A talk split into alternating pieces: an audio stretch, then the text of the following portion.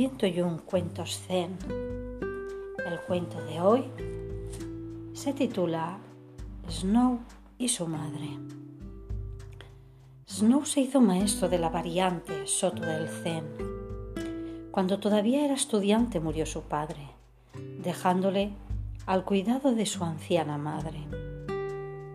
Cada vez que Snow iba a una sala de meditación, siempre llevaba a su madre con él desde que le acompañaba, cuando visitaba los monasterios no podía vivir con los monjes.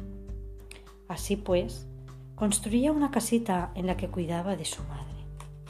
Se dedicaba a copiar sutras, versículos budistas, y de esta manera recibía unas pocas monedas para su manutención.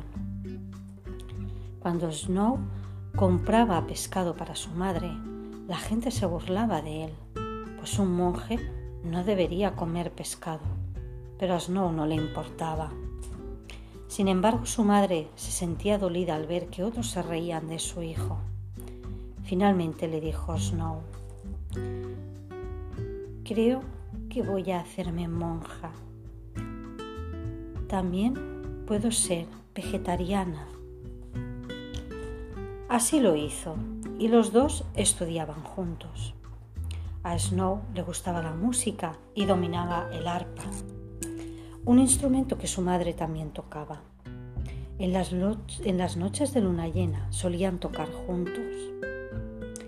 Y cierta noche una joven dama pasó por su casa y oyó la música. Profundamente conmovida, invitó a Snow a visitarla la noche siguiente para que tocara. Él aceptó la invitación. Pocos días después encontró a la joven en la calle y le dio las gracias por su hospitalidad. Quienes estaban a su alrededor se rieron de él. Había visitado la casa de una mujer de la calle. Un día Snow partió hacia un templo lejano para impartir unas clases. Cuando regresó unos meses después, halló a su madre muerta. Sus amigos no habían sabido dónde encontrarle y se estaba celebrando el funeral. Snow se acercó al ataúd y lo tocó con su bastón. Madre, tu hijo ha regresado, le dijo.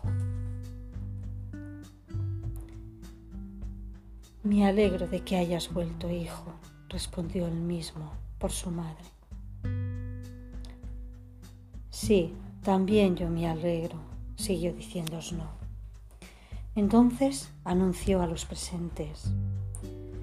La ceremonia fúnebre ha terminado. Podéis enterrar el cadáver. Cuando Snow era viejo, supo que su fin se aproximaba.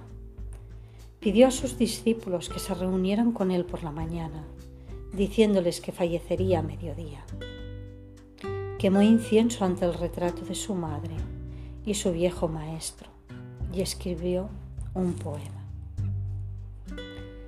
Durante 56 años he vivido lo mejor que he podido, abriéndome camino en este mundo. Ahora ha cesado la lluvia, las nubes desaparecen, en el cielo azul está la luna llena. Sus discípulos se reunieron a su alrededor recitando un sutra y Shou falleció durante la invocación. Y hasta aquí el cuento zen de hoy.